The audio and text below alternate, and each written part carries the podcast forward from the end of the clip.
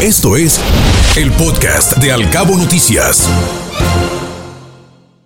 Licenciada Marina Garmendia, vocal ejecutiva de línea aquí en Baja California Sur, está con nosotros en la vía telefónica y nos da muchísimo, muchísimo gusto tenerla en este espacio. Gracias por aceptar la invitación.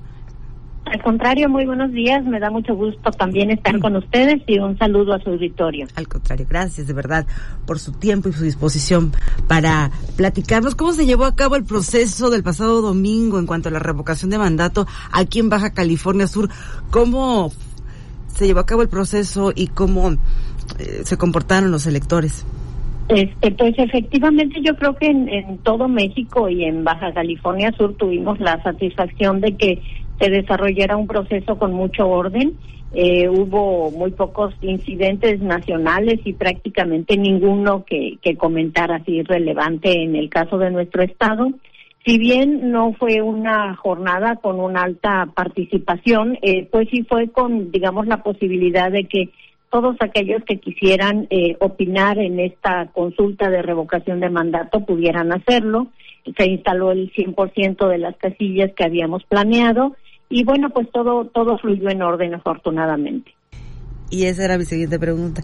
¿Cuál fue el padrón de electores para el Estado y particularmente para los cabos, licenciada Garmendia? Sí, claro que sí. El, el listado nominal, fíjate, más que padrón es el listado nominal, Ah, porque Ajá. aquí ya hablamos de las personas que hacen algún tipo de trámite, pero cuentan con su credencial para votar con fotografías. Ustedes saben que, pues lamentablemente muchas veces las personas hacen el trámite, por alguna circunstancia viajan o, o salen del estado y, y ya no recogen su credencial. Entonces, para poder votar se necesita estar en este listado nacional, que es el que indica que las personas tienen su credencial para votar y en nuestro estado fue de 599.295 personas y en el municipio de Los Cabos eh, eh, son 234.632 personas.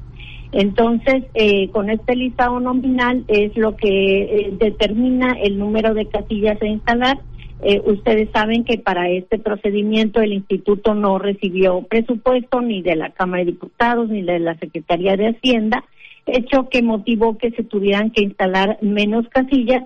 Sin embargo, eh, la mayor parte de la población pues tenía la posibilidad de votar en una casilla cercana a su domicilio. ¿Qué tipo de irregularidades o de inconsistencias, vaya, se presentaron durante este proceso? ¿Ya tienen ustedes algún reporte, algún registro? Sí, nosotros llevamos un registro, pero en verdad este, fueron fueron muy pocas, por eso no, no las consideramos como tales. Eh, sin embargo, bueno, las personas que están en las casillas, que son nuestros capacitadores asistentes electorales, eh, nos, nos van indicando eh, pues de, manera continua qué es lo que pasa en las casillas. Uno de ellos, por ejemplo, fue el hecho de que un representante general de partido quería votar en una casilla cuando no tenía derecho a ello, entonces bueno, se le se le indicó que no cuál era la casilla que le correspondía. Eh, otros de los incidentes es cuando no se presenta algún funcionario de la mesa directiva de casilla, en particular el presidente, porque es el que debe llevar el paquete electoral. Tuvimos así un caso, eh, pero pues se trató cuando ya se le fue a buscar a su domicilio que había amanecido indispuesto, estaba enfermo esta persona, entonces bueno, se le sustituyó con otro funcionario y este pr- prácticamente son son ese ese tipo de, de acontecimientos, pero como te digo, pues ninguno que afectara el desarrollo, la- ni la instalación de las casillas, ni el desarrollo de la votación y mucho menos lo que tuvo que ver con la clausura o el cómputo.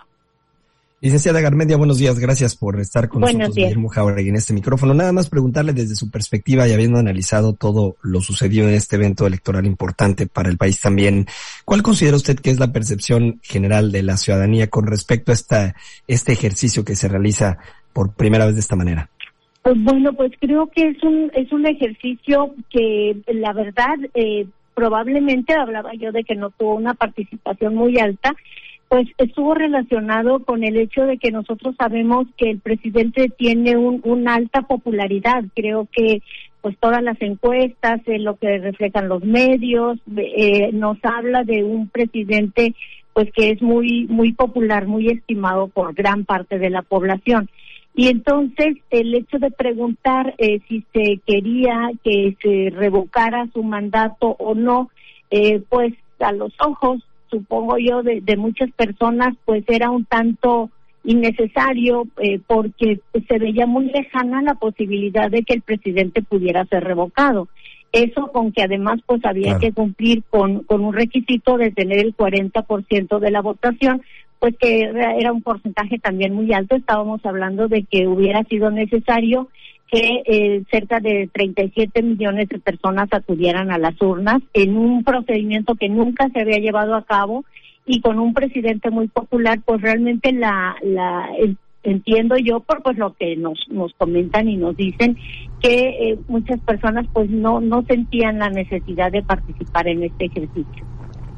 Licenciada Carmendia, para darnos una mayor dimensión de cómo nos comportamos como electores aquí en Baja California Sur en cuanto a este ejercicio democrático de la revocación de mandato, ¿cuántas boletas se imprimieron y cuántas de ellas se utilizaron aproximadamente? ¿Se tendrá un número duro? Sí, claro. Pues se tiene, se imprime una boleta para cada una de las personas que va a participar. Como les decía yo, el, el listado nominal fue de eh, 669, perdón, 599.295. En el Estado. en el Estado, ah, entonces se imprimen todas esas boletas, más algunas eh, que están allí para reposición. Y mira, el, el número de personas que, que participan en este ejercicio en el Distrito 01, que es de La Paz hacia el norte del Estado, fue de, lo voy a poner números cerrados, de, 50 mil personas, para que sea más claro. Y en el caso del municipio de Los Cabos y una partecita de la ciudad de La Paz, 38 mil. Eh, el, el promedio de participación nacional fue de 17.77%. Eh, podríamos cerrarlo en un 18% y en nuestro estado, el distrito 01, que es el La Paz al norte, fue de casi el 16%.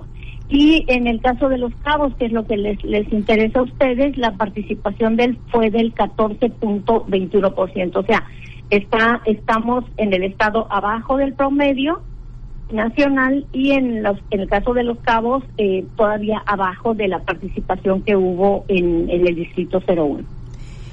¿Qué se va a hacer con estos resultados de la, de la consulta de revocación de mandato, Marina? ¿Cuál es el eh, objetivo? ¿Qué, se hace con estas cifras, con estos boletas y con estos votos? Eh, con, con todo lo todo lo que ocurre durante el proceso electoral, el Instituto Nacional Electoral integra un expediente eh, que se entrega al Tribunal Electoral del Poder Judicial de la Federación el tribunal va a recibir el, eh, todos estos documentos y es quien declara la validez de este proceso electoral. Eh, esto se hace independientemente del resultado que se obtuvo.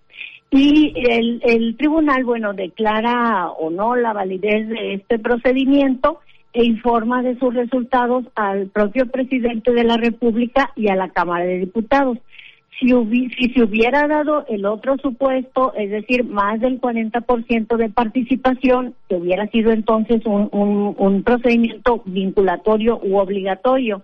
Y si de este 40% la mayoría hubiera optado por eh, pedir ya la revocación del mandato, entonces lo que hubiéramos tenido es un escenario en donde el presidente, bueno, eh, pues tiene que deja el cargo, eh, el presidente de la Cámara de Diputados asume durante un mes la presidencia y el Congreso posteriormente designa un nuevo presidente de la República. Es, eso es, digamos, es el, otro escenario que hubiera ocurrido, pero por lo pronto, pues lo que hace el instituto es eh, recabar toda la información, todas las actas de cómputo, los, los de desarrollo de la jornada, los mandamos al tribunal y bueno, el tribunal ya tendrá la última palabra.